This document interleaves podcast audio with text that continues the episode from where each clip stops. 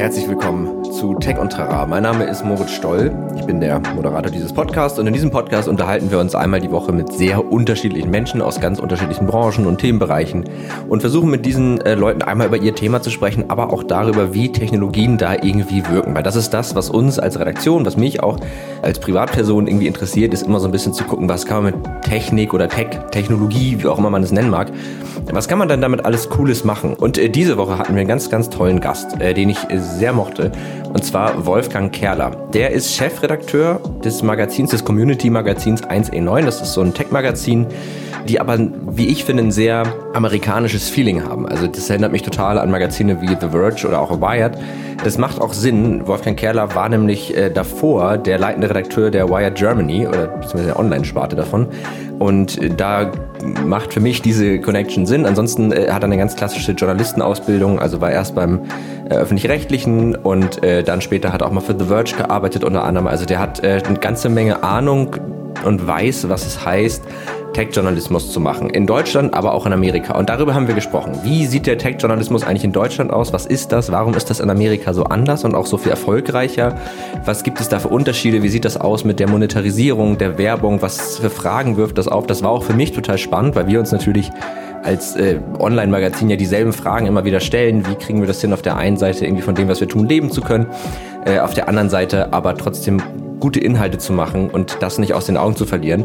Und das war irgendwie sehr inspirierend und ich glaube, dass das für jeden, der irgendwie selber irgendwas publiziert, das muss gar nicht Tech bezogen sein, aber ich glaube, für jeden Blogger, für jeden Creator äh, ist das ein Gespräch, ähm, was so ein paar spannende Fragen macht, weil äh, unter anderem das auch um so Themen ging wie Qualität kommt immer zuerst. So, das äh, war zumindest für mich was, was ich daraus gezogen habe. Hört es euch an. Ich glaube, dann äh, werdet ihr wissen, was ich meine wir waren ja gerade schon beim Thema. Bevor ich euch jetzt in die Folge entlasse, würde ich auch gerne diese Folge noch einmal ein bisschen Werbung machen und zwar für Otto Nova. Äh, Otto Nova ist eine komplett digitale Krankenversicherung. Das ist super praktisch. Es gibt äh, eine einzige App, da sind alle Rechnungen, Krankenschreibung, das war gerade mein Hund, alle Rechnungen, Krankenschreibung und Dokumente, die man so hat, was Versicherungen angeht, sind da drin. Man kann Rechnungen zum Beispiel mit dem Smartphone scannen und einreichen und dann werden die Kosten innerhalb von zwei Tagen erstattet. Das geht sehr viel schneller als bei manch anderen Versicherungen. Nichtsdestotrotz gibt es aber auch einen äh, Concierge-Service, der hat den Vorteil, dass man, obwohl das Ganze ja digital ist, auch direkt mit Personen sprechen kann. Das geht via Chat oder per Telefon. Man kann da Arzttermine vereinbaren oder sich halt auch zum Beispiel an Arzttermine erinnern lassen. Das ist gerade für Leute wie mich sehr gut, die schon viele Arzttermine in ihrem Leben vergessen haben. Und natürlich auch jederzeit irgendwelche Fragen stellen. Äh, das sind ziemlich gute Tarife. Der Zahnzusatzversicherungstarif war sogar 2019 und 2020 Testsieger bei der Stiftung Warentest. Ähm, es gibt noch andere Zusatzversicherungen, die Krankenhauszusatzversicherung zum Beispiel, aber halt eben auch die private Vollversicherung. Das heißt, wenn ihr eine komplett private Vollversicherung haben wollt, dann äh, ist Autonova für euch eine gute Adresse. Wenn ihr aber sagt, ich möchte meine grundlegende Vollversicherung erstmal gesetzlich haben, ähm, was natürlich immer ein bisschen günstiger ist, aber ich hätte gern zum Beispiel eine Zahnzusatzversicherung, was ja schon durchaus Sinn macht, dann könnte Ottonova auch etwas sein. Zu guter Letzt sei noch gesagt, dass die Beiträge dank einer zukunftssicheren Rechnung bis 2020 stabil, das ist ja auch ganz gut zu wissen, auf ottonova.de, da könnt ihr euch noch mehr Informationen holen, euch beraten lassen und äh, ihr könnt das auch über den Link, den packe ich in die Show Notes, da könnt ihr draufklicken und wir haben auch noch einen Beitrag zu Ottonova, den werde ich euch auch nochmal verlinken und dann könnt ihr euch den auch durchlesen. Das war es mit der Werbung und jetzt wünsche ich euch ganz viel Spaß mit der Folge. Wir hören uns nach dem Intro wieder.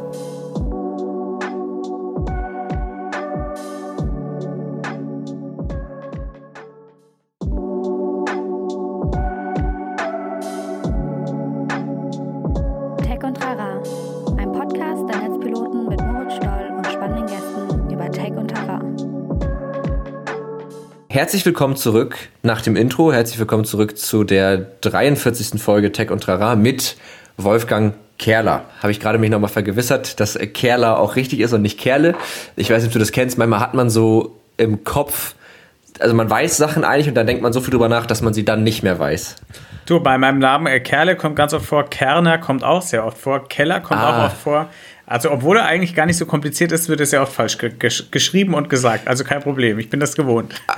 Aber es ist ein guter Nachname, muss man sagen. Es ist auch ein Nachname, den man sich gut merken kann. Also, der zumindest irgendwie raussticht. Also, Wolfgang Kerler ist so, das, das klingt nach einer Instanz. Ja, also ich habe äh, früher ja beim Bayerischen Rundfunk gearbeitet und wenn, wir, wenn ich dann außerhalb Bayerns jetzt für irgendwelche ARD-Sendungen zu tun hatte und irgendwie in Berlin Leute angeschrieben habe und die kriegten E-Mails von Wolfgang Kerler vom Bayerischen Rundfunk und dann tauchte ich irgendwann dort auf, waren die immer völlig fassungslos, dass da nicht irgendein alter Mann vor ihnen steht. Ja, Genau, das klingt sehr viel gereifter und sehr viel, also es klingt sehr, ja, du könntest auch der Intendant von irgendwas sein mit dem Namen. Ja, das stimmt. Also ich finde ja. auch, ich, mein Name hätte es verdient. Und Achtung, jetzt kommt die Überleitung des Jahrtausends. Du bist jetzt vielleicht nicht Intendant, aber immerhin bist du Chefredakteur von 1E9, einem, ja, Tech-Magazin, Community-getriebenem Tech-Magazin. Das heißt, äh, wir haben, was unsere Jobs angeht, durchaus auch irgendwo eine Parallele schon feststellen können. Also ich meine, Netzpiloten ist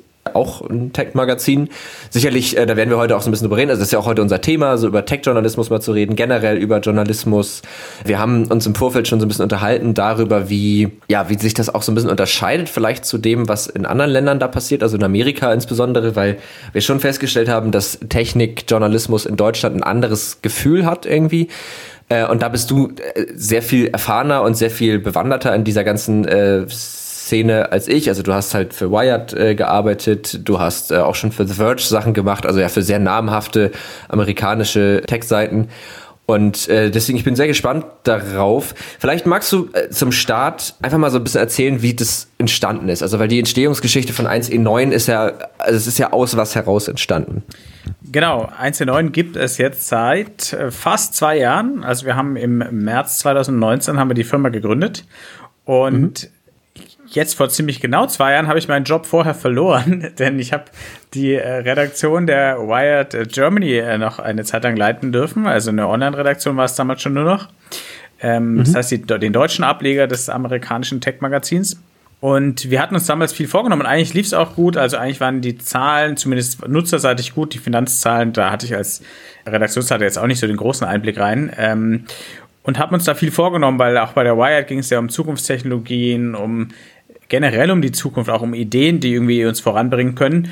Und wir hatten damals schon die Idee, ob man das nicht zu einer Debatten-Community-Plattform ausbauen sollte und ob man nicht auch Begegnungsräume schaffen sollte in Form von Veranstaltungen, dass wir wirklich einen Zukunftsdiskurs, eine Zukunftsdebatte starten können. Und als dann uns der Verlag den Stecker gezogen hat, äh, wie es ja in den letzten ein, zwei, drei Jahren vielen, ähm, gerade kleineren Publikationen in Deutschland passiert ist, da haben wir gedacht, naja, die Idee ist ja nach wie vor gut und eigentlich war die Resonanz ja auch gut da draußen von den Menschen. Also machen wir es doch weiter und entwickeln uns auch so journalistisch weiter, dass wir sagen, wir machen, gerade weil es um die Zukunft geht, einen Journalismus, der noch stärker mit der Community, mit den Menschen da draußen zusammen entsteht. Also wir nennen es so mhm. Community Powered Journalism, also im engen Austausch mit einer Community. Genau, und aus der Idee heraus ist dann 1.9 entstanden. Wir machen also Journalismus, Artikel, schauen, dass wir möglichst damit auch Debatten starten mit unserer Community. Wir lassen auch Leute aus unserer Community zu Wort kommen. Und das flankieren wir aber auch mit Veranstaltungen, digital und analog, um die Leute auch wirklich zusammenzubringen und auch, sage ich jetzt mal so, Visionäre, Vordenkerinnen, Macher, Gründer mit anderen zusammenbringen, die vielleicht in Austausch mit solchen Leuten treten wollen. Ja. Also im Prinzip ist es aus, so, aus so einem äh, Scheitern entstanden, aber was ich jetzt rückblickend betrachte, eigentlich ganz nett finde, weil es schon äh, schöner ist, für ein eigenes Startup zu arbeiten, als für irgendeinen äh, wirtschaftlich angeschlagenen Verlag oder vorher, wo ich vorher gearbeitet habe, ein riesiges öffentlich-rechtliches Konglomerat, was jetzt nicht immer den Freiraum mhm. bietet, den man sich wünscht. Den man gerne hätte, ja. ja. Ja, tatsächlich, also ähm, mit diesem ganzen Tech-Journalismus-Ding bin ich erst so richtig in Berührung gekommen. Das war 2000 15 oder so, glaube ich. Da habe ich nämlich ein Praktikum beim, bei einem Radiosender, bei einem privaten Radiosender gemacht, wo ich rückblickend auch froh bin, dass es dann auch nur ein Praktikum war, weil Privatradio gar nicht, gar nicht mal so geil ist, finde ich. Aber das ist ein anderes äh, Blatt. Und auf jeden Fall habe ich da irgendwie das erste Mal so angefangen, auch so Wired Germany und so halt zu lesen. Und ich weiß noch, ihr wart damals für einen äh, mittelschweren Hypochonda-Anfall bei mir verantwortlich, weil ihr über so multiresistente Keime und so ein Kram geschrieben habt. Da habt ihr irgendwie, gab es da einen Artikel zu? Ich war, äh, da, ich, war da bin ich auf jeden Fall unschuldig. Damals war ich noch nicht bei der Wired. Insofern, ich habe ich okay. hab sie damals auch nur gelesen. Äh, unschuldig. Aber ich habe ich hab garantiert auch mal was über multiresistente Keime gemacht. und das hat mir so eine Angst gemacht, weil ich so dachte, ach du Scheiße, oh mein Gott, wir werden alle sterben. Aber da hatte ich auch so eine Phase, wo ich da ein bisschen empfänglich für war. Mittlerweile äh, bin ich, Gott sei Dank, habe ich das nicht mehr, sonst wäre das letzte Jahr auch echt eine harte Nummer geworden. Aber ja, also genau, also erstmal ist es ja eine, eine coole Geschichte, aus so einem Scheitern heraus irgendwie dann doch so eine Idee umzusetzen und sich daraus dann ja fast schon wieder in so eine befreiendere Position zu bringen. Und dann ist es halt auch spannend, äh, eben dieses, dieses Konzept Online-Journalismus mal so ein bisschen aufzuweichen, weil das ja, wie du im Grunde ist es ja über die letzten Jahrzehnte ja so gewesen, dass man eigentlich immer nur das, was man mit einer Zeitung gemacht hat, halt online gemacht hat. Und dann hat sich das ja so sukzessive angepasst. Aber im Grunde genommen ist ja so ein Online-Magazin immer noch eine digitale Version eines analogen Magazins, bis auf die Frequenz vielleicht.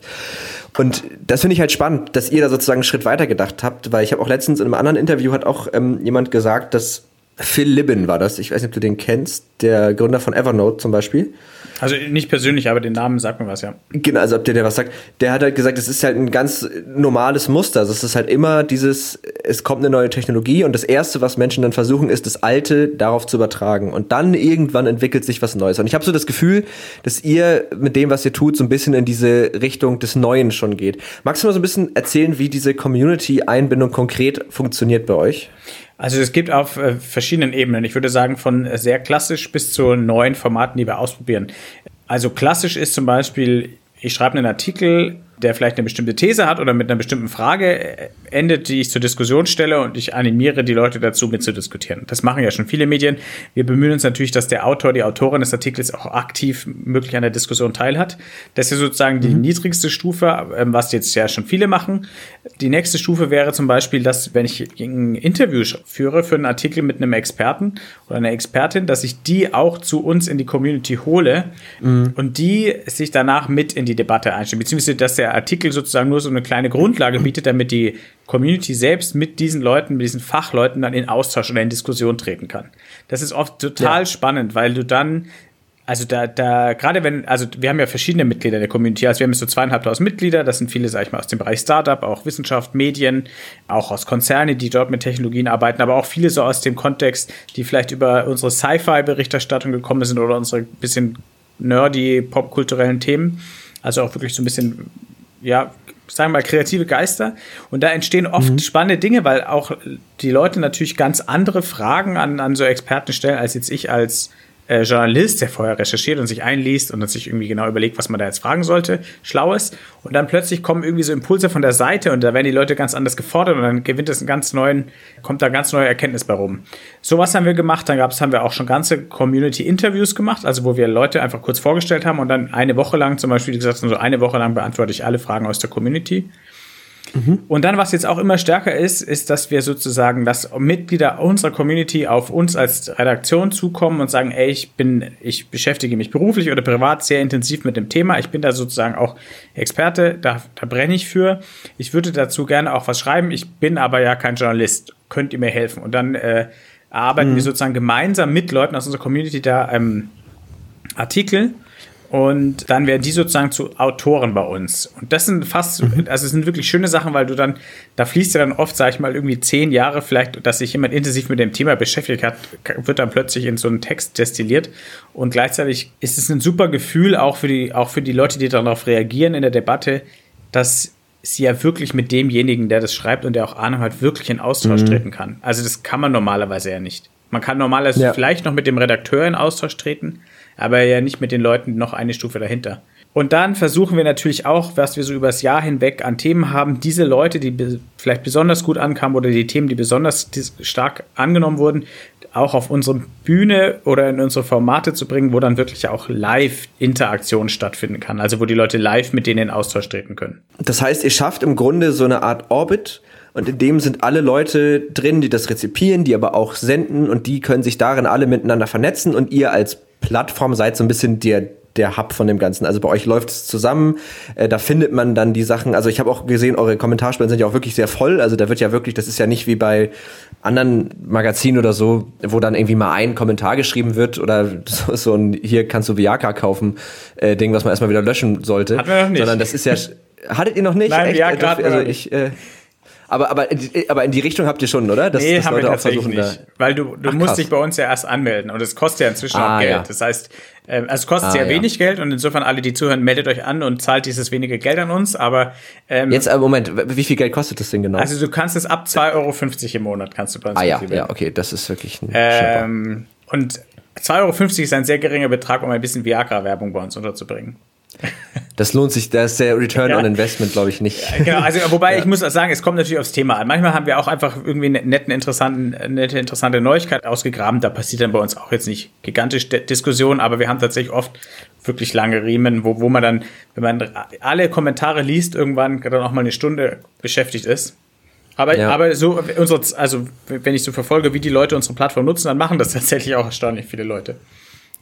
Ja, und ich habe das Gefühl, also korrigiere mich, wenn es falsch ist, aber dass ihr dadurch ein bisschen ähm, euch stärker auch noch auf die Inhalte fokussieren könnt, weil ihr ja eben nicht in dieser SEO, ich muss dafür so, also ne, man hat ja sonst immer den, den diesen diesen diese Brücke zwischen, ich kann jetzt einen Artikel schreiben, aber ein guter Artikel, den keiner liest, davon hat niemand was. Also muss ich irgendwie gucken, dass der gelesen wird. Aber indem ihr diesen Orbit habt, könnt ihr euch ja wirklich mit den Themen auseinandersetzen. Und weil die Leute ja auch total, also die Leute, die da sind, da könnt ihr euch ja mehr oder weniger darauf verlassen, dass die sich auch für die Dinge, die ihr tut, interessieren und dass die da eben auch äh, mitmachen und sich das zumindest halt durchlesen und da ein bisschen drüber nachdenken. Das stimmt. Oder nicht? Also mit einer Einschränkung, weil natürlich unsere Reichweite ist natürlich trotzdem auch unsere wichtigste Quelle für neue Mitglieder. Das heißt, wir sind schon auch darauf angewiesen, eine gewisse Reichweite zu haben. Insofern ähm, sind wir da nicht völlig frei. Allerdings, ehrlicherweise, spielt bei uns SEO im redaktionellen Alltag eine geringe Rolle. Wir haben ja eh, wir verlinken ja, äh, also alle Quellen, die wir nutzen, eh. Also wir haben, wir haben lange Artikel, wir haben oft Themen, die nur wir machen. Das heißt, wir haben trotzdem wir werden, kriegen relativ viel Traffic über Google und mhm. erstaunlicherweise an alle Medienschaffenden, die dazuhören, wenn ihr irgendwann 50, 60 Kommentare, fundierte Kommentare unter einem Artikel habt, das pusht den ganz schön nach oben. Also bei manche unserer stärksten Debatten sind inzwischen auch unsere stärksten SEO-Artikel. Also da keine Ahnung, ob der Google-Algorithmus das checkt oder ob ich hier gerade ähm, eine private Verschwörungstheorie erzähle, aber ich kann nur sagen, wie es bei uns ist. Aber tatsächlich hast du recht. Also auch wenn Artikel jetzt, weil halt, keine Ahnung, der Google-Algorithmus, der Facebook-Algorithmus und die News-Aggregatoren da draußen es nicht gut mit uns meinten, wenn der halt dann nur, keine Ahnung, von 300 Leuten gelesen wurde, wo dann mhm. 200 Mitglieder bei uns sind, dann kommt da manchmal trotzdem eine richtig gute Debatte auf. Und das ist mir dann ja. eigentlich auch schon wert, ja, weil ich dann, ähm, weil gerade solche Artikel, da reicht dann ja auch, also da reicht dann auch eine kleine Reichweite, dass Leute dann drauf stoßen, das lesen und merken, hey, da passiert ja wirklich was, was anderes und werden dann Mitglied. Also ein Artikel, der jetzt nicht viel geklickt wird, ist bei uns kein Misserfolg, sondern ich finde es ein Misserfolg, wenn, ja, wenn er halt irgendwie vielleicht keinen Mehrwert geliefert hat. Aber wir hatten schon Artikel, die wirklich eigentlich so eine interne Sache bei uns fast war mit unseren Mitgliedern, aber halt irgendwie echt eine coole Debatte über mehrere Tage oder sogar Wochen erzeugt haben. Ja, das hört sich äh, spannend an auf jeden Fall und äh, ich glaube, das ist auf jeden Fall ein lebender Beweis dafür, dass halt letzten Endes doch immer Inhalt oder Qualität immer als erstes äh, kommen sollte, weil das ist ja, man muss ja auch sagen, mit diesem ganzen SEO-Kram und so, man hört da ja immer Stimmen, die sagen, ah, das musst du so machen und so und so oft in Keyword rein und bla bla bla, aber letzten Endes ist ja die, also Google will ja nicht, dass man das macht, sondern Google möchte ja auch, dass man einfach gute Inhalte macht die gut für User sind und für, für Leser und Mitglieder und was auch immer.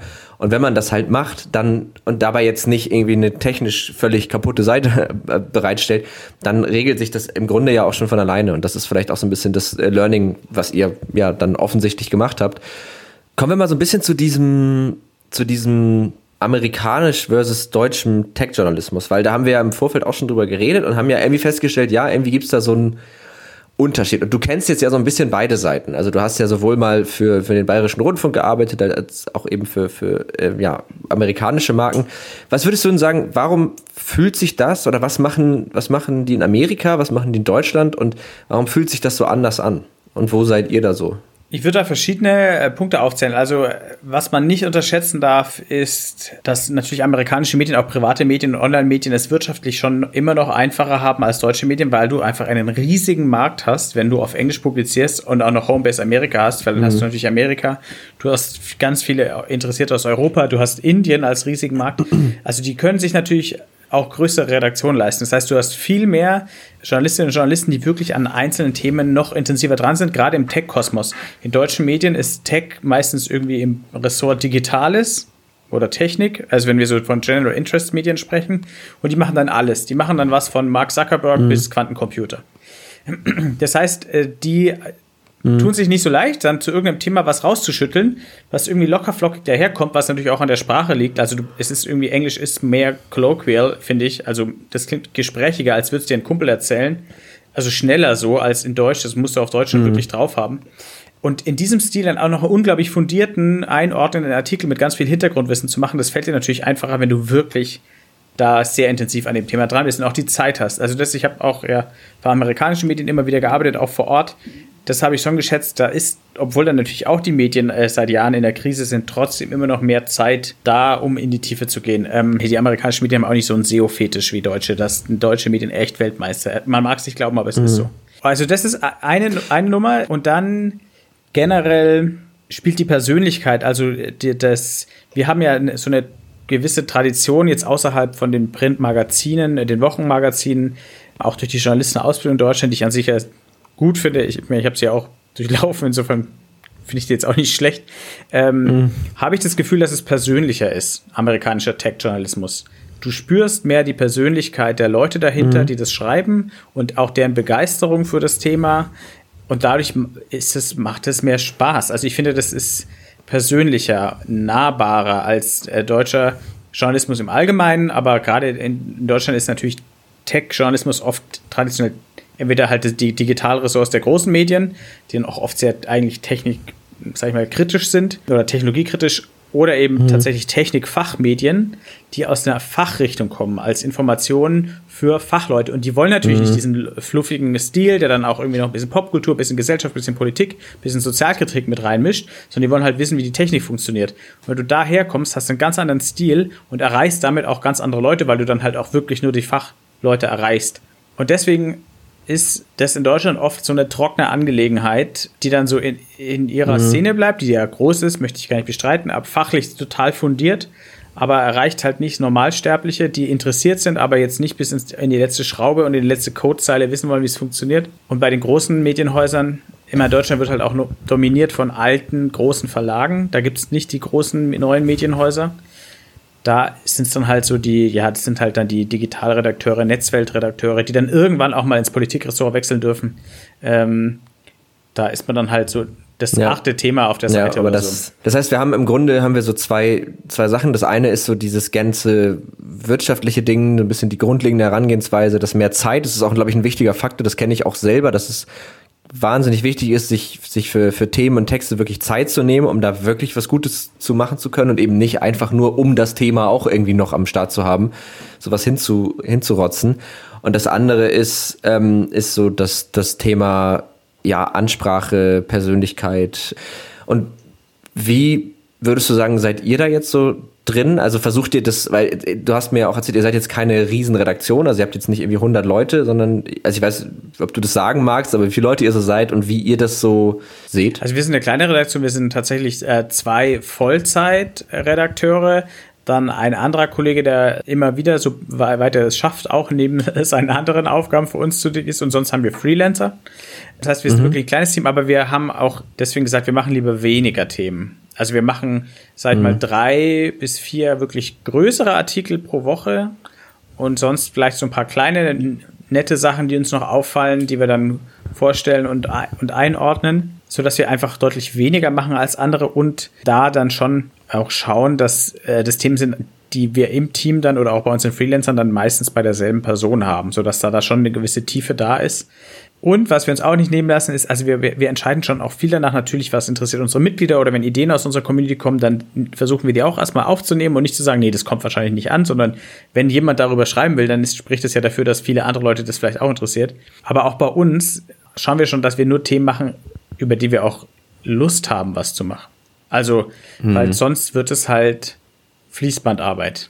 Und ja. also meine letzte Station, bevor ich zur Wired auch bin, war da war ich Korrespondent im, im ARD Hauptstadtstudio, was an sich total spannend war und so, aber da ist man halt oft, da muss man dann halt einfach für die Nachrichten an bestimmten Themen dranbleiben, auch wenn sie einen halt gar nicht gerade wirklich, auch wenn es frustrierend ist, ja, weil da auch nichts vor ist, vorangeht, da muss man dann halt drüber ja. berichten und die Leute auf den Laufen zu halten. Das macht man dann auch irgendwie seriös, aber da kommt halt nicht irgendwie, da kommt jetzt nicht der Funke der Begeisterung rüber. So stilistisch würde ich sagen, ja. um das noch kurz äh, zu ergänzen, sind wir noch nicht da, wo wir, wo jetzt amerikanische, also ich persönlich würde das für mich sagen, dass ich immer, dass ich auch aufgrund meines Backgrounds, der sehr seriös ist, sage ich mal, äh, also seriös in, in Anführungszeichen, äh, bin ich noch nicht so, dass ich so lockerflockig schreibe, wie ich spreche, aber ich arbeite dran. Das, das finde ich eine gute Aussage. Es ist ja auch immer wichtig, dran zu arbeiten. Es nicht nur zu versuchen, sondern auch dran zu arbeiten.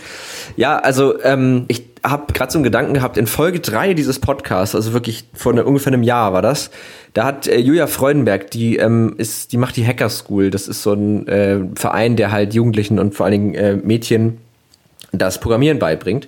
Und die meinte mal, bei den Deutschen ist es so, dass wenn Sachen gut sind, dann müssen sie auch immer ein bisschen wehtun. So, dass das so ein bisschen so eine so eine Mentalität ist. Also es muss dann seriös sein und wenn man wenn man guten Journalismus macht zum Beispiel, dann dann muss das halt auch da darf das nicht nur Spaß machen. Irgendwie, denn das ist auch in meinem Kopf, merke ich das manchmal, dass ich diesem, diesem Fallstrick auch immer noch so ein bisschen erliege. Naja, aber du kannst ja nicht nur machen, was dir Spaß macht.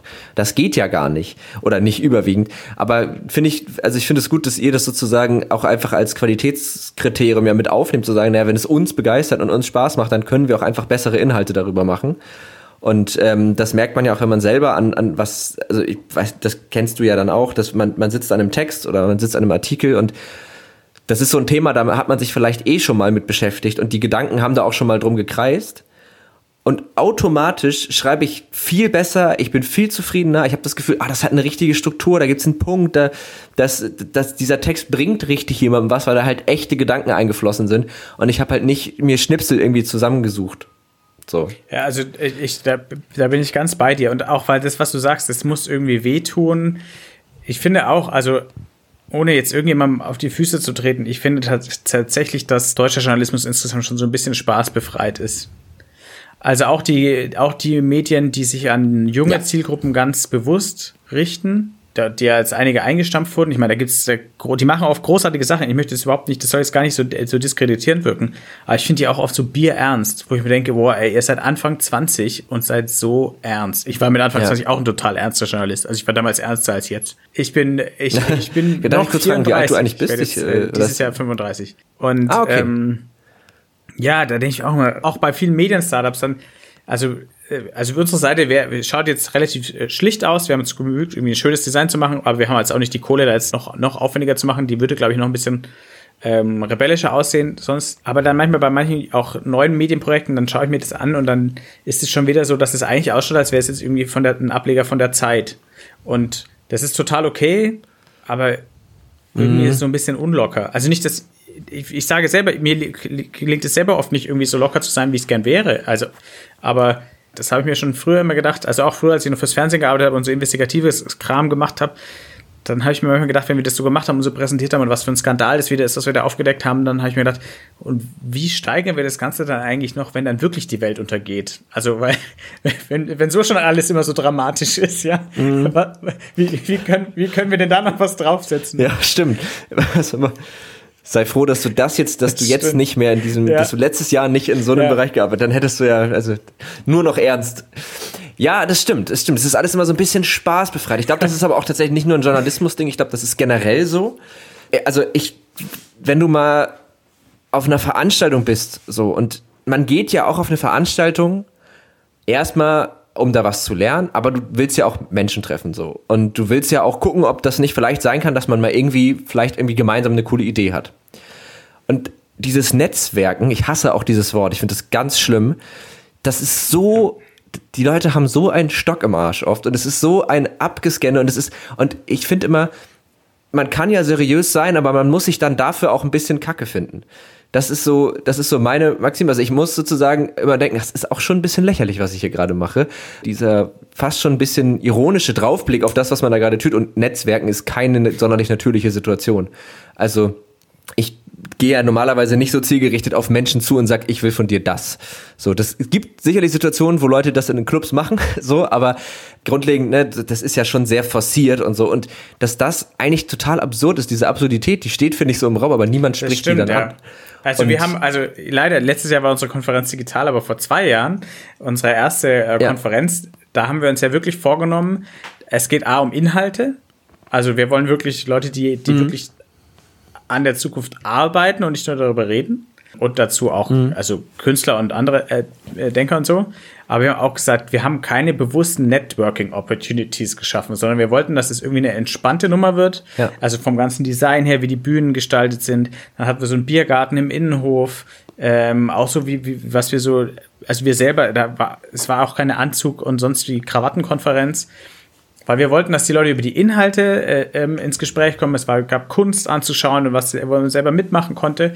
Und irgendwie war das dann, also hat es echt gut geklappt. Es war so eine entspannte Atmosphäre und die Leute haben, auch weil die Speaker, wir hatten natürlich so viele Startup-Gründe oder Wissenschaftler und so, die alle inhaltlich top waren, aber jetzt noch nicht so un, unnahbare C-Level von irgendwelchen großen Unternehmen, sodass die danach halt auch mhm. irgendwie im Biergarten abhingen. Und dann haben sich die Leute auch getraut, mit denen zu sprechen. Ja. Und dann war das echt eine total nette Stimmung, also so wie wir es auch gewünscht hatten. Und dann war ein Feedback, was einer geschrieben hatte, der, der schrieb dann uh, quasi a great networking opportunity for introverts. Also eine großartige Networking-Möglichkeit ja. für Introvertierte. Da habe ich gedacht, ist eigentlich geil, ja. Also der hat sich da wohlgefühlt und ist mit Leuten ins ja. Gespräch gekommen, obwohl er Networking auch hasst.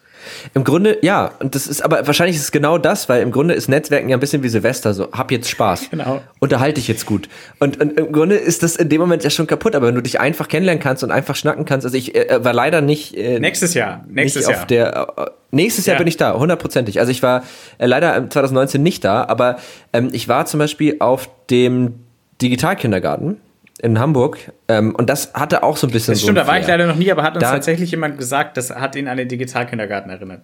Ja. Ja, so einfach Inhalte, also es war sicherlich ähm, sehr viel, viel wirtschaftsgetrieben, also viel Marketing und so auch, was da, was da behandelt wurde. Aber es, es war so ein bisschen, ein bisschen freier, ein bisschen lockerer, man hat einfach miteinander geredet, da gab es auch so eine Food Court und man konnte Sachen ausprobieren und so. Das fühlte sich so ein bisschen mehr an wie ein Festival als ein, als ein äh, als eine Konferenz. Und ich, ich glaube auch, und das ist aber die, also diese Art Biedernis, die findet, da hast du schon recht, die findet man auch irgendwie im Journalismus. Und gerade wo du das sagst mit diesen Medien, die sich dann so bewusst an junge ähm, Leute widmen, die ich absolut, ich will da jetzt auch niemanden irgendwie angreifen und ich, das sind auch teilweise gute Inhalte und so, das will ich gar nicht sagen. Man merkt aber, oder man hat, ich habe manchmal das Gefühl, sehr äh, subjektive Meinung gerade, möchte ich einmal kurz herausstellen, dass das so, da saßen dann Leute an einem Tisch und haben sich überlegt, wie können wir jetzt junge Leute ansprechen? Was interessiert die?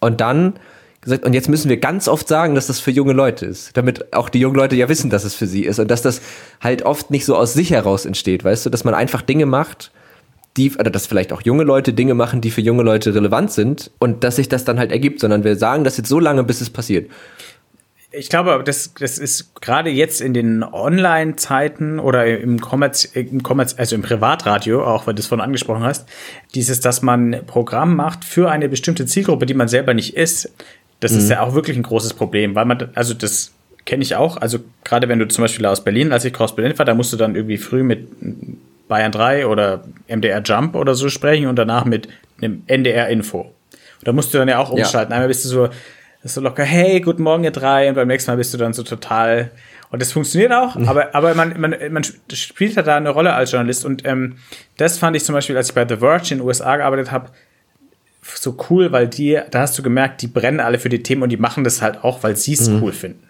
Also die, das ganze Ding ja. ist so, weil sie es so cool finden.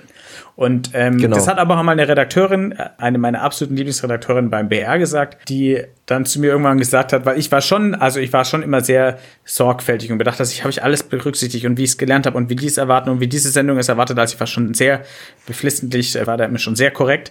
Und der hat dann auch irgendwann gesagt, also weißt du was, für mich ist immer wichtig, dass ich, dass mich es interessiert und dass ich es gut finde. Und unterschätze doch dich selbst nicht. Ja, wenn du es gut findest, dann kann es gar nicht so verkehrt sein. Ja. Und das ist, glaube ich, echt äh, wichtig, weil sonst wird es auch anstrengend auf Dauer. Und ja, ja, für einen selbst und diese Anstrengung merkt man dann ja, ja irgendwo auch, ne? Also, und das habe ich, also ich merke das doll bei diesem Podcast zum Beispiel, weil in einem Text, da hast du ja immer noch mal so Korrekturschleifen und du kannst immer, also du, du schaffst das schon, eine andere Zielgruppe anzusprechen, als du selbst bist. Wenn du aber halt eine Stunde dich mit jemandem unterhältst, dann geht das halt gar nicht mehr. Und es gibt diesen von Thomas Gottschalk, dieses Zitat, so wie der mit Kritik umgeht, dass er einfach immer gesagt hat, ja, aber ich kann es nicht besser. Und das finde ich eigentlich ganz schön und dass das aber gar nichts, nichts Schlechtes ist, sondern dass das, ähm, das wird einem, glaube ich, auch oft so vermittelt und das ist auch sicherlich so eine, aus dieser ganzen Zielgruppenanalyse, Marktanalyse, ne, diese ganze Ecke von Dingen, die ja auch ihre Berechtigung in gewissen Bereichen haben, das will ich gar nicht sagen, aber das, also ich bekomme da manchmal das Gefühl, ach so, also eigentlich kann es nur gut sein, oder das hat mir tatsächlich mal jemand gesagt, wenn man eben nicht von sich selbst ausgeht, sondern wenn man nur von den Leuten ausgeht, die es lesen. Und ich glaube das aber auch nicht. Also ich glaube auch, dass, dass dieser Weg, dass die eigene Begeisterung für etwas da sein muss, schon, das muss schon gegeben sein. Das glaube ich auch. Also ich glaube, es braucht so eine gesunde Mischung. Auch ähm, die, die Datenhörigkeit in, in vielen Medienhäusern führt ja auch letzten Endes dazu oder hat in den letzten Jahren dazu geführt, jetzt geht's ja wieder in die entgegengesetzte Rechnung, jetzt wo viele auf Abo-Modelle Abo plötzlich wieder umsteigen, mhm. hat ja dazu geführt, dass alle dasselbe gemacht haben. Jede, mhm. jede Wochenzeitung, Tageszeitung, regionale Tageszeitung, was immer, haben plötzlich alle, alle Nachrichten, was es so gibt, gemacht. Plötzlich haben, hat der Spiegel über die Royals berichtet, ja, die englische Königsfamilie und äh, weil das viele Klicks bringt und wenn Elon Musk irgendwas auf Twitter von sich gibt oder Donald Trump machen es auch alle, weil es Klicks bringt. Und das war natürlich, weil, weil das, äh, das war halt Google Analytics getrieben, ja. Mhm. Weil das viel Menge gebracht hat. Aber niemandem ist dann erstmal aufgefallen, dass das natürlich überhaupt, dass die Medien dadurch überhaupt nicht mehr identifizierbar sind und man sich damit keine mhm. loyalen äh, Kunden an, anerzieht, sondern halt so, sag ich mal, Klickvieh, ja. Ja. Und da war ich immer, also ich war natürlich da sehr skeptisch, als ich dann auch beim Verlag war, wo dann natürlich Zahlen schon eine größere Rolle gespielt haben als vorher beim öffentlich-rechtlichen, äh, war ich schon sehr anti, äh, habe jetzt meinen Frieden damit gemacht, weil wenn man die Zahlen richtig nutzt, die Daten, dann kann man natürlich da schon sehr viel rauslesen. Aber Klar. dieses reine, da zahlengetriebene, das hat mich echt gestört und dieses total nach irgendeiner Persona sich richten. Ich bin sehr dafür, dass man sich äh, genau damit auseinandergesetzt, auseinandersetzt, wer das Publikum ist. Wir haben zum Beispiel so, eine, so einen riesigen Vorstellungsthread bei uns. Also wenn du bei uns ein neues Mitglied wirst, dann kannst du mit unserem Chatbot Job heißt er, mhm. ein Interview führen, äh, das dann in so einem nur für Mitglieder sichtbaren Bereich gepublished wird, wo du echt, also das ist so gestrickt, dass man da schon darüber, viel darüber erfährt, was dich so interessiert, wofür du tickst, wofür du brennst. Ähm, und das finde ich total erhellend. Das ist natürlich total punktuell, weil auch, das muss man ja nicht machen, machen nicht alle. Aber ich habe mhm. dadurch echt einen guten Eindruck davon bekommen, wer eigentlich so unsere Zielgruppe ist und wie die ticken und habe da mhm. eben schon sehr viele Überschneidungen mit mir gefunden. Also, was ich eigentlich schön finde. Also, das sind Leute, die ja, sind ja uns jetzt nicht immer so unähnlich kommen aus ganz unterschiedlichen Bereichen, aber haben so Anknüpfungspunkte. Und ähm, das fand ich eigentlich, fand ich eigentlich schön. Und dieses, dass man sich selber völlig ausblendet, das kann man ja auch gar nicht, ehrlicherweise. Ich halte es auch für unmöglich. Man ist halt, wer man ist. Also ja, das, äh, da hat, äh, haben wir letztens ein Interview äh, rausgebracht. Das habe ich mit mit David Polfeld geführt, der ähm, leitet Massive Entertainment. Die ähm, arbeiten zum Beispiel gerade an dem neuen Avatar-Spiel. Und der hat halt irgendwie also einen Satz gesagt, weil er hat ein Buch geschrieben über seine Karriere in der Games-Branche und äh, was er da so gelernt hat und so. Und ich meine, das ist jetzt auch, also das ist schon ein Ubisoft-Studio. Ich weiß nicht, wie tief du so im Thema Gaming drin bist. Kann, kannst aber, schon ein bisschen drüber gut, reden. Du, du nix. Sehr gut, ja. Und äh, ne, das ist ja schon auch, ich sag mal, also Ubisoft ist ja schon auch viel Geld und viel äh, Wirtschaft und so. Und der ist aber durchaus so ein kreativer Typ, der auch sagt, naja, also Qualität steht immer vorne und so. Und wie der so mit so Budgets und so umgeht, das fand ich halt super beeindruckend, weil er meinte, eigentlich sind mir Budgets immer scheißegal, weil die sagen eh nichts. Das fand ich schon mal ziemlich, äh, ziemlich coole Aussage. Und der hat halt auch gesagt, weil ich ihn dann gefragt hatte, ob das nicht schwierig war, in so einem Buch dann auch so ehrlich so zu sein mit so seinen eigenen Unsicherheiten und mit seinen eigenen, was man so vielleicht nicht so gut kann und so. Und das ist ja als Manager machst du dich ja damit sehr angreifbar und auch gerade in so einer sehr geldlastigen Welt und so. Und der meinte, na, ist einfach viel zu anstrengend zu verstecken, wer man ist. Und das fand ich irgendwie, fand ich irgendwie cool, weil das äh, vielleicht auch in so einer, in so einer Content-Richtung irgendwie ein guter Leitsatz ist, zu sagen, es ist einfach viel zu anstrengend. Also du allein schon, wenn du überlegst, du, du hast jetzt mal den klischeehaft klassischen acht Stunden Arbeitstag, dann nimm doch die Energie, die du, die du in geile Sachen stecken könntest, nicht und investier die da rein, irgendwas anderes zu sein, als du bist. So. Ist jetzt sehr pathetisch, ja. Ja, aber das ist, aber das, ich, da ist schon was dran. Ich finde es auch, also schon auch schwer. Ich weiß auch heute noch nicht, ob ich jetzt in der Arbeit wirklich schon der bin, der ich so auch privat bin. Ich glaube jetzt weitgehend schon, weil natürlich unser Team auch sehr freundschaftliches Team ist. Wir sind ja auch durch die Tiefe und Höhen sehr zusammengewachsen. Ja, stimmt. ähm, aber früher war das natürlich äh, auch anlassbezogen. Also ich, ähm, ich habe schon echt viele Sachen gemacht. Ich habe irgendwie vom, äh, keine Ahnung, Slum in Kenia zur Abwrackwerft in Bangladesch bis zum Staatsempfang im Waldorf Astoria, New York, irgendwie alles mal gemacht. Und da fühlt man sich oft total wie, fremd, wie ein Fremdkörper in, in solchen Szenen, mhm. was ganz spannend ist, aber was auch irgendwie ein unangenehmes Gefühl ist. Aber du sagst gerade von der Gaming-Branche, ich finde, die ist ja ein ganz gutes Beispiel. Ich finde ja, dass die so ein bisschen an, an Authentizität verloren hat in den letzten Jahren durch diese gigantischen Produktionen, so diese AAA-Titel, mhm. die geben mir persönlich wenig. Ja, mhm. also ähm, und ich Kann fand, ich das war früher, früher war das irgendwie so eine persönlichere Branche. Also Ja. Da war, das war irgendwie authentischer und ich habe da, da bin ich aber ein bisschen biased, weil ich da gerade ein Buch gelesen habe, auch von einem Veteran der Branche, der eben erzählte, wie er damals, als er eine Firma geleitet hat, wie er da mit seinen Game Designern, dass die da quasi völlig freie Hand hatten. Die waren die Herren und Königinnen über ihre Titel. Mhm. Und heute ist natürlich, die Marktvorgaben sind natürlich heute sehr entscheidend, weil die Budgets mhm. natürlich auch ganz andere sind. Also das muss dort einfach sitzen. Aber ja. das ähm, fand ich, so habe ich das auch wahrgenommen von außen und als der das erzählt hat, ähm, fand ich ganz gut. Ja, total. Und das war halt insofern einfach ein spannendes Interview. Das kann ich euch sehr empfehlen. Ich verlinke das auch mal, weil der halt eigentlich aus so einer Welt kommt. Also The Division war jetzt auch kein, war ja auch ein AAA-Titel, ja. aber wie der da halt so drüber denkt und halt auch an diese, über diese Sache zwischen Kreativität und Finanzen äh, zu jonglieren und äh, da auf der einen Seite irgendwie alle zufriedenzustellen, auf der anderen Seite aber halt das nicht zu verlieren und wie der auch über das Medium Spiel denkt und so und das war irgendwie spannend zu, zu, zu lesen und war sehr erhellend, weil der da eigentlich, eigentlich so tickt wie wir. Und äh, ich fand auch äh, Division, muss ich sagen, war auch ein gutes Spiel. Also habe ich tatsächlich hab gerne ich, gespielt. Habe ich gar nicht gespielt, aber das klingt gut. Ich, äh, ich habe ein Interview letztes Jahr irgendwann mal nachts auf Arte zufällig gesehen mit Jane Fonda, die Schauspielerin.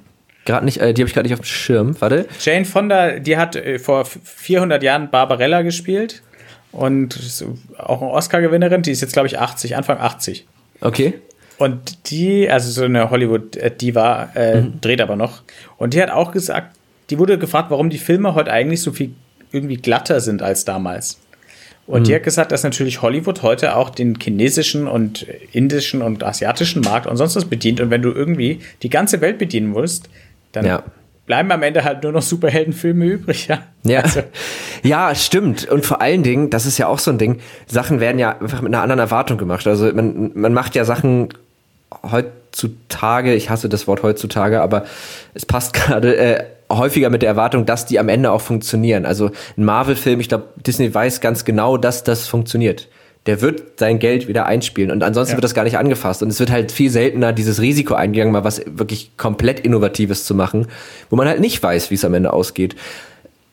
Kann man den, den entsprechenden Menschen auch nicht immer äh, so verübeln. Ähm, und es ist immerhin, immerhin lässt es halt Raum für Indie-Produktionen. Und das finde ja. ich ja schon das Coole, dadurch auch in der Games-Branche, dadurch, dass die großen Studios halt wirklich auf diese gigantischen Produktionen gehen, wo auch der Erfolg ja mehr oder weniger absehbarer ist, ja. ähm, ist da halt Raum für Indie-Entwickler, die natürlich auch durch die technischen Möglichkeiten auch mit viel weniger Geld coole Sachen machen können. Und bei ja. Filmen ist ja genauso. Also insofern, das hat ja auch diesen Vorteil, dass da so eine neue Szene entsteht, weil da auch Platz gemacht wurde. Ja. Also, Total, das stimmt. Und ich finde auch gerade diese Limitierung, also das ist auch wieder so eine, so eine Zweischneidigkeit. Ähm, ich meine, da muss man ja sagen, so im, im Journalismus, also im, im geschriebenen Journalismus, da ist ja, also die technischen Limitierungen sind ja eigentlich nicht mehr da. Also ich, ich zumindest, vielleicht bin ich auch zu unkreativ, kann ich mir jetzt gerade nichts vorstellen, was ich gerne umsetzen würde, was technisch nicht möglich ist. So, ich weiß nicht, wie es dir da geht, aber. Also, ich keine Ahnung, irgendwelche optischen Spielereien, da, äh, da kommt es irgendwann, kommt es halt aufs Geld an, aber ich wüsste jetzt auch nichts, was Genau. Nicht geht. Also das Medium an sich, aber gerade jetzt im Bereich Games, da hast du natürlich dieses ähm, Thema, dass du, dass es ja immer krasser geworden ist und immer krasser wird und das stimmt schon, dass ja manchmal durch eine Limitierung, und das ist ja auch das, was, was Text ja zum Beispiel kann, weil es ist ja eigentlich ein sehr limitiertes äh, Medium, also man hat ja nur sehr wenig Eindrücke, die man zur gleichen Zeit bedient, dass da ja aber auch dann was entsteht in dieser Limitierung, weil man da ja irgendwie dann kreativ mit umgeht und das ist natürlich bei Indie-Titeln oft auch so, also das ist dann halt ganz dumpf grafisch oder auch was die Größe angeht, gar nicht so hochskaliert ist, aber halt trotzdem irgendwie eine kreative. Mich lenkt gerade total das Bild von Jane Fonda ab. Ich muss das mal eben zumachen. Ich habe die nämlich gerade nebenbei gegoogelt. Jetzt gucke ich immer, mit wem hat sie denn da auf dem Foto. Ähm, aber das finde ich. Hat sehr gute äh, Filme gemacht. Schau mal rein. Ja, mache ich. Ähm, Total, aber was er halt auch meinte, das fand ich irgendwie auch spannend, dass er gesagt hat, naja, also dieses ganze Thema Hardware und Technik, das wird einfach ja zukünftig vermutlich eine geringere Rolle spielen, weil A, ist die Bereitschaft der Menschen, das zu kaufen, ja eh höher und B, durch Game Streaming, was jetzt ja noch nicht so toll ist, aber das wird ja auf lange Sicht dann doch auch ein Ding werden. Ähm, da bin ich gespannt, was dann auf einmal passiert, wenn halt für alle diese, diese technischen Möglichkeiten so unbegrenzt werden, gefühlt auch was das für eine Kreativitätsexplosion ist, wenn jetzt, sag ich mal, auch die tatsächlich die KI-Tools äh, noch besser werden, die der bei der Entwicklung was abnehmen. Bei der Fotobearbeitung ja. gibt es ja jetzt schon wirklich krasse Tools, die auf KI basieren, die Dinge mit deinen Bildern machen, die du vorher halt nur als absoluter Photoshop-Crack hingekriegt hättest. Ja. Und wenn das noch äh, auch stärker für, für die ganze Gaming, äh, Game-Entwicklung äh, kommt, dann also wird es halt viel einfacher. Dann reicht irgendwann halt äh, irgendwie eine, eine geile Idee und ein paar Mitstreiter und du kannst dann erfolgreiches Spiel machen. Da bin ich ziemlich überzeugt davon. Also das finde ja. ich schon cool. Und auch mit Total. diesem Gaming, Streaming, ich war da ja erst irgendwie, ich bin ja auch irgendwie da noch so ein bisschen nostalgisch mit Besitzen und so. Aber ehrlicherweise, auch jetzt was Musik angeht, ich bin so froh, dass ich nicht mehr alles kaufen muss und auch einfach mal in Dinge reinhören kann. Wenn dann irgendwann das äh, Streamen beim, beim Gaming sich auch durchgesetzt hat, das schafft natürlich auch echt eine gewisse Gleichheit, weil du halt nicht mehr die hochgezüchtete äh, Hochleistungsmaschine brauchst, um die Spiele in, in voller äh, Qualität spielen zu können, sondern kann halt jeder, der einen Internetanschluss hat. Das finde ich schon eine gute Sache. Ja, total. Also da, da freue ich mich auch drauf. Ich bin nämlich gerade auf der, auf der Suche nach einem neuen PC oder plane das gerade. Es ist einfach so viel Geld. Das ist unglaublich, was man da rein investieren muss. Ja, und halt auch, ne, auch, genau, wie du schon sagst, auch die kreative Ebene. Also, das merkt man ja auch jetzt schon. Also, wenn du jetzt ein Spiel machst und du brauchst 3D-Modelle, du musst nicht mehr selber modellieren können. So, das, du findest so viel, ähm, was andere gemacht haben. Du findest Tools, die dir bei Sachen helfen, die du dann nicht selbst machen musst. Also da sind die Möglichkeiten einfach sehr, sehr offen. Lass uns mal zur ersten Kategorie dieses Podcasts kommen. Es gibt da zwei Stück. Ich weiß nicht, kennst du die schon? Ich hoffe nicht. Ähm, äh, nein, hilf ja, mir. Ja, sehr gut. Das ist sehr gut. Das äh, ist nämlich auch die Idee. Ich, ich, ich habe mich da auch nicht drauf vorbereitet. Das äh, muss ich dazu sagen. Nicht aus Faulheit, ein bisschen auch aus Faulheit, sondern in der erster Linie, ähm, weil ich es einfach nur fair finde. Und äh, diese Kategorien heißen, oder die erste heißt, was hast du zuletzt gegoogelt? Weil wenn du so digital unterwegs bist, dann wirst du dir viele Sachen eher googeln müssen. Und ich meine jetzt nicht sowas wie Weg oder die nächste Autowerkstatt, sondern ich meine, was, was du dir wirklich so hast eher googeln müssen. Also wo du vor einem Problem standst und das äh, mit Google gelöst hast. Äh, Im Arbeitskontext oder privat? Wie du möchtest. Da gebe ich keine, keine Vorgaben. Also für die Arbeit bin ich gerade dabei, mich in das Thema äh, Quanteninternet hereinzufuchsen. Oh. Und da habe ich ziemlich viel dazu gegoogelt. Und was habe ich privat so gemacht? Ich habe über die zwischen den Jahren nochmal wieder ein bisschen, als ich alle paar Jahre versuche ich dann wieder so ein bisschen Coden zu lernen. Ich habe es nie so richtig gemacht. Also ich habe damals vor mit zwölf oder so an meinem DOS-Rechner Basic mir mal beigebracht. Dann später habe ich mein, ein Verwandter von mir hatte damals vor dem großen Crash ein Internet-Startup, da habe ich dann ein bisschen HTML gelernt. Später habe ich mal C gelernt. Jetzt habe ich C-Sharp mal über die Feiertage mal ein bisschen ausprobiert. Mhm.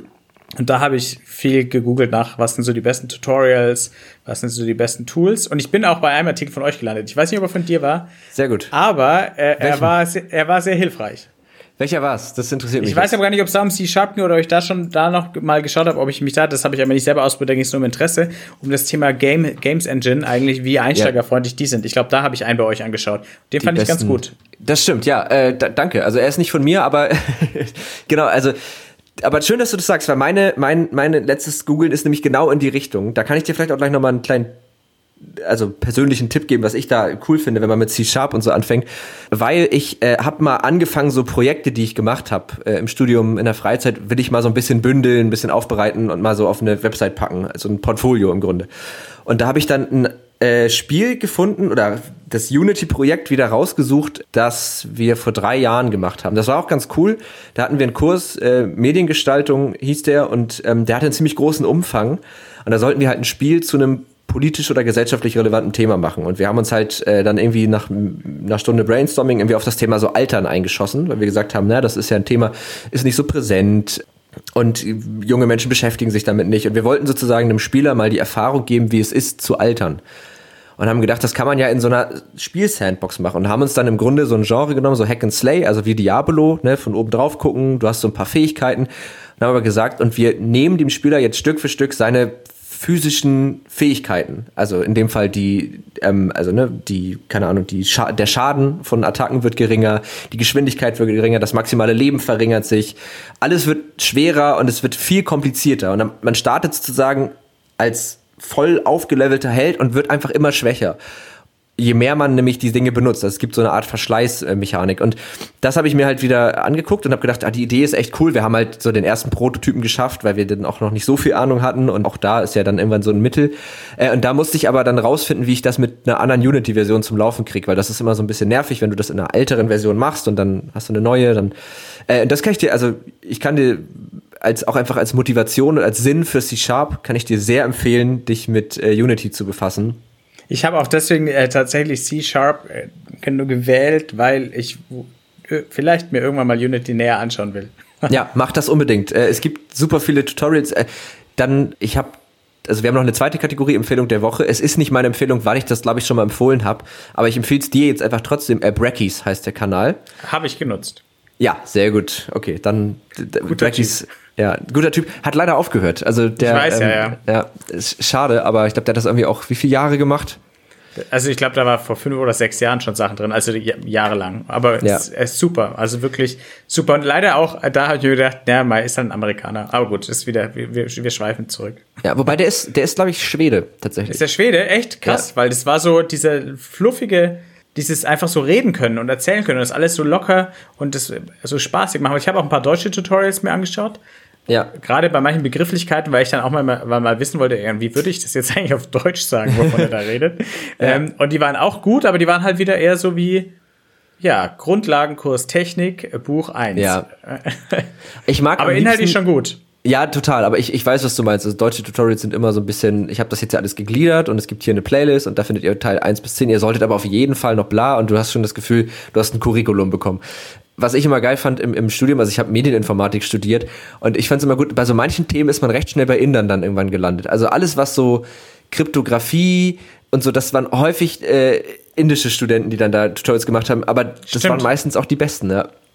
Das stimmt, ja. Also ich hatte, glaube ich, nur ein, zwei, aber tatsächlich, ich habe da nicht weiter drüber nachgedacht, weil ich natürlich nicht so oft in der Welt unterwegs bin wie du, aber tatsächlich, ja, gut.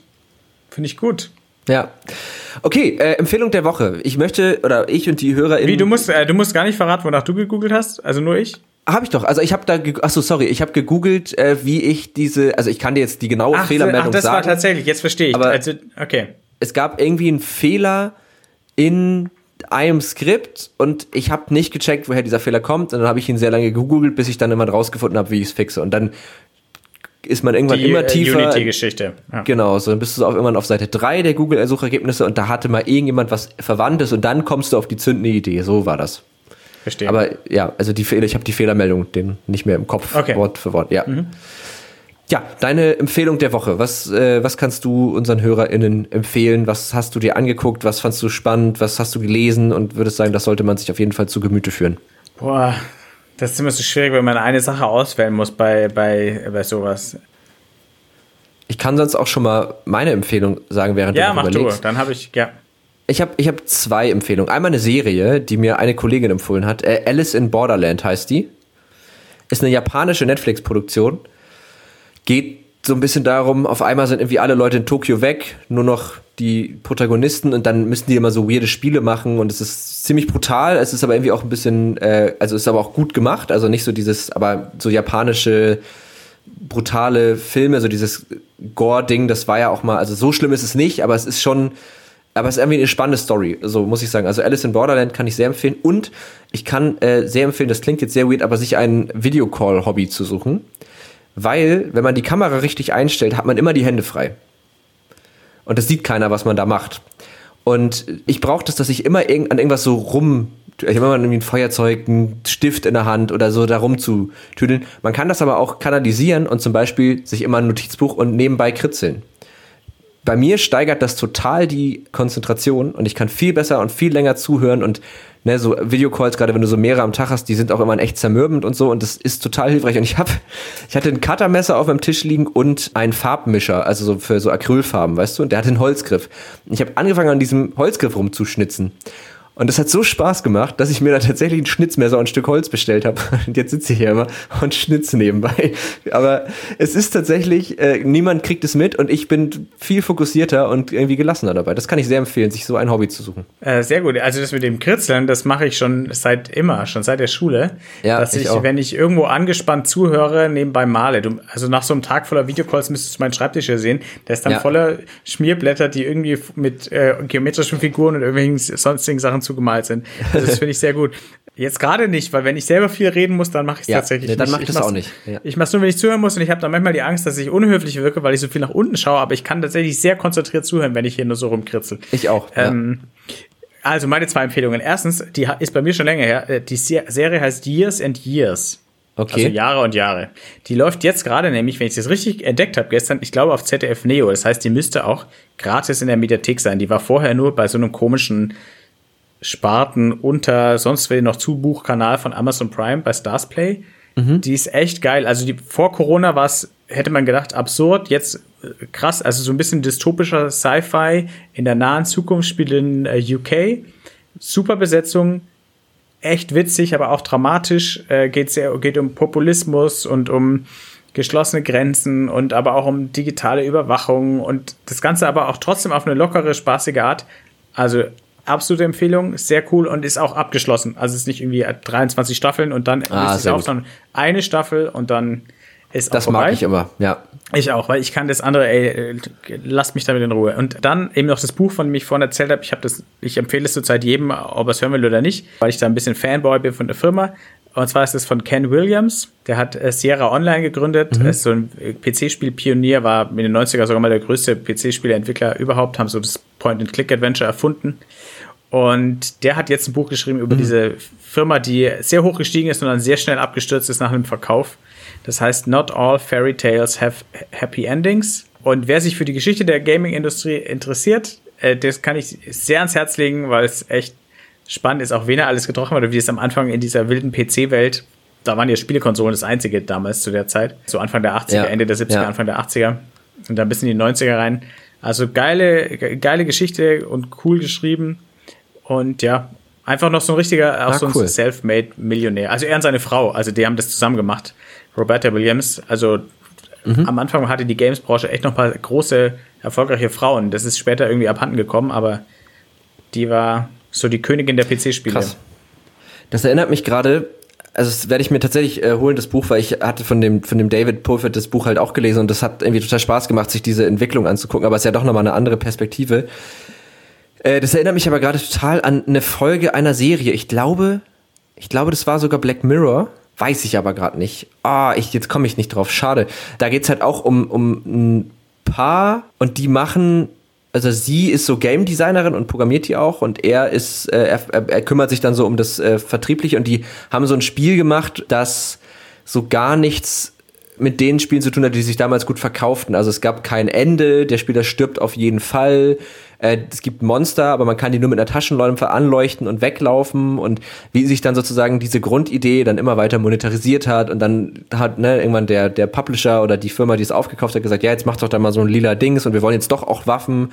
Und wie diese Idee vom Anfang sozusagen so langsam zerstört wurde und am Ende ist davon halt nicht mehr viel übrig geblieben und das äh, war irgendwie war irgendwie recht deprimierend. Also ich, ich guck mal, ich, ich komme gerade nicht auf den Namen, aber ich schreibe es in die Show Notes. Ähm. Ja und wer, wer übrigens also die die Frau und ich glaube auch er kommt in dieser Netflix hat doch neulich so eine Doku-Serie über die Gaming Welt gemacht. Highscore hieß sie glaube ich. So ein mhm. Mehrteiler über die ja, ja. Game History. Ich glaube in Folge 3 oder so, wo auch Richard Garriott äh, drin vorkommt von Ultima, der, da kommen sie auch vor, da erzählen sie von ihren Anfängen. Aber spannende Welt, ja, also sehr spannend. spannende Welt. Der hat auch noch, ich glaube, Half-Life hat, hat, die, hat Sierra damals noch gepublished und den Deal hat er noch eingefädelt, glaube ich, und danach ist er, hat er die Firma auch verlassen, weil er sie verkauft hatte. Und so von, von die erste Computerspiele mit Grafik bis zu Half-Life geht so dieses Buch, also ziemlich cool. Krass. Ja, das werde ich mir, äh, werde ich mir auf jeden Fall kann man sich jetzt, jetzt gerade muss man sich ja alles bestellen, aber das werde ich mir auf jeden Fall bestellen. Oder dann vielleicht sogar auf dem Kindle, weil wenn der, arme Paketbote. Ey, und sonst wird das Buch auch erst in Polen gedruckt und die dann zugeschickt. Das ist so ein On-Demand-Buch, habe ich dann nachher so, so festgestellt. ah, okay, ja gut, dann Kindle, äh, ja. Kindle. Ja, oder E-Reader, genau. wir wollen ja jetzt hier keine Werbung machen. Tolino. Auf, auf ein Tolino, ich glaube, viel mehr gibt es nicht, ne? Es gibt Tolino und Kindle. Ja, glaube auch. So die namhaften Ich habe die aber tatsächlich ja. schon wieder ab, also ich, ich lese schon wieder physisch, keine Ahnung warum, aber mein Tolino ja, mache ich, mach ich auch lieber. Aber es ist, es gibt so Bücher, da ist es irgendwie. Ich habe zum Beispiel S von Stephen King, habe ich auf dem ja. Kindle gelesen und ich finde, es war eine das gute Entscheidung, weil sonst hast ja. du einfach immer. Ja, und da hast du immer so einen Backstein dabei. Das ist einfach unpraktisch, finde ich. Also man hat ja auch oft beim Lesen das Problem, wenn man es im Bett macht, dieses mit dem Liegen, weil dann hast du immer dieses Buch so aufgeklappt und das ist natürlich komfortabel, wenn die Seite, die du anguckst, hoch steht. Aber es dann, und dann hast du das Problem, jetzt musst du umblättern, dann musst du das Buch so doof halten oder du drehst dich um, aber dann drehst du dich die ganze Zeit. Also ein, und da muss ich sagen, haben ja diese E-Reader doch äh, einiges für uns getan. Das ist auch, glaube ich, der wahre Vorteil. Ja, und auch irgendwie, wenn man in der Sonne liegt, kann man sie halt mit einer Hand halten. Ja, auch das. Weil Buch ja. mit einer Hand ist schwierig. Ja, ist nervig auch, ja, das stimmt. Ja, ja ich glaube, wir haben mal eben locker mal so eben eine Stunde voll gequatscht. Stimmt, vom 100. ins 1000. Ich hoffe, es war irgendwas Hilfreiches Ey, auf dabei. Auf jeden Fall. Das hat, also mir jetzt erstmal hat es mir super viel Spaß gemacht und das ist tatsächlich immer mein Indikator für eine gute Folge. Also deswegen das, ich finde, wir haben sowohl inhaltlich äh, irgendwie fundierte Meinungen und, und, und Aussagen von dir bekommen und das äh, ist natürlich mega. Wir haben uns aber auch erlaubt, mal abzuschweifen, das finde ich auch immer gut. Und äh, ich finde es ganz lustig, weil im Laufe dieser Aufnahme ist dein Hintergrund immer dunkler geworden. Also man merkt richtig, dass es jetzt angefangen hat zu dämmern. das, äh, das stimmt, gut. ja. Ich habe kein Licht an. Also ich bin jetzt nur noch von meinem Bildschirm beleuchtet. Ah, sehr gut. So wie sich das für einen richtigen Tech-Journalisten gehört. Ja. Absolut, ja.